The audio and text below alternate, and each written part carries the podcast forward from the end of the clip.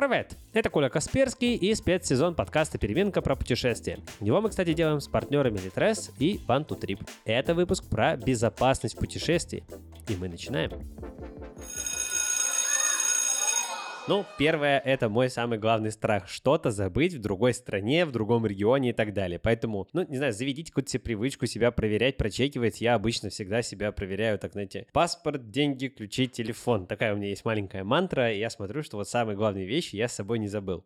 Можно еще записывать, сколько сумок я взял, когда вышел откуда-то, со сколькими сумками я должен вернуться. Ну, потому что неприятно забыть что-то там в кафе, еще более-менее, а вот в каком-нибудь транспорте, который потом уедет далеко-далеко, типа поезда, это, конечно, такое. Второе, не храните храните деньги в одном месте. Ну, я думаю, здесь все понятно. Если у вас их из одного места украдут, то у вас их все, собственно, украдут. Я обычно, когда живу там где-нибудь в отеле, я оставляю основную сумму у себя в отеле, а с собой беру только какие-то необходимые мне денежки там для того, чтобы погулять, покушать и так далее. А важный момент.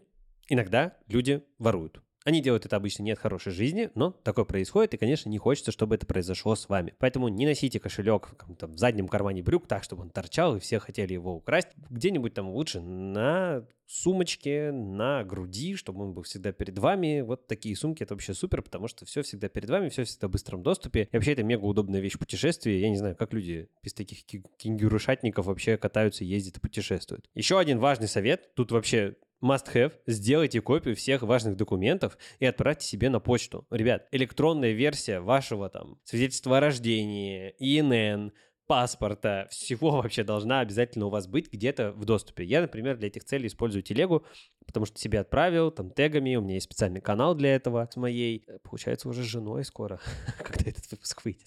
Вот, ну, так, да. Uh, у нас есть специальный канал, где мы это просто храним, все важные информации, документы, для того, чтобы можно было к ним получить какой-то доступ, если даже с собой документов, в принципе, нет. Страховка. В прошлом выпуске я рассказывал про то, что, когда вы куда-то едете путешествовать, обязательно берите с собой страховку. Так вот, сделайте страховку, и она у вас должна быть распечатана. И если вы с кем-то едете, то люди должны знать, где у вас эта страховка. Здесь дело в чем? Если вы, например, поранитесь, то, скорее всего, вы будете лежать и стонать от боли, а не вызывать себе врача по страховке. А это на самом деле не самый приятный процесс. У нас был случай, к нам приехала подруга в Таиланд, она пошла учиться на байке кататься и неудачно училась она кататься на байке. И, короче, она впендюрилась в дерево, очень шибла ногу, она лежала, плакала, ей было больно. И в этот момент я воевал со страховой компанией, потому что говорю, так, все, тут человека плохо, говорите, куда ехать, что там, как нам вообще поступать. И это неприятный процесс, потому что это занимает какое-то время, а когда у вас еще болит нога, ну это вообще такое себе.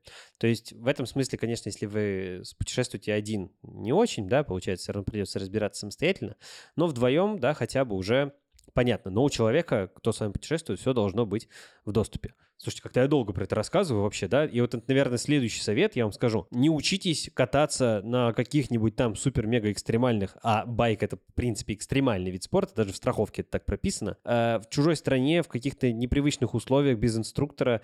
Да, мы шалили, Честно, так было делать нехорошо. Но что поделать? По-хорошему надо идти учиться в какую-нибудь школу. Обычно даже в том же Таиланде, где я сейчас нахожусь, есть просто школа, где два дня вы учитесь кататься на байке со всем обмундированием, с инструктажом и так далее. То есть это недолго, но зато профессионально и четко. Еще один маленький совет чисто от меня. Не подавайте подаяние бедным, потому что в зависимости от разных стран у этого вообще процесса довольно разная культура. И, например, в Стамбуле есть такой прикол. Это, конечно, не совсем про подаяние, но тем не менее. Там идет такой дяденька с щеточкой, он ее роняет, вы ему вежливо подходите, помогаете и ее поднимаете, он вам за это чистит обувь, а потом оказывается, что вы ему за это денег должны. И вот с подаянием, видите, здесь тоже такая двоякая история. Если вам хочется заняться благотворительностью, в этом нет ничего плохого. Просто переведите деньги в какой-нибудь фонд, которому вы доверяете благотворительному, и все, там, не знаю, на помощь каким-нибудь животным бездомным. Это будет хорошее, полезное дело, и оно точно дойдет, все будет замечательно. Насчет животных, особенно бездомных, не трогайте их. Может показаться, ну как же так, они такие миленькие, подходят, просят еду. Я вас понимаю, ребят, у меня сердце крови обливается каждый раз, когда я вижу кошечку или собачку. Но трогать их нельзя.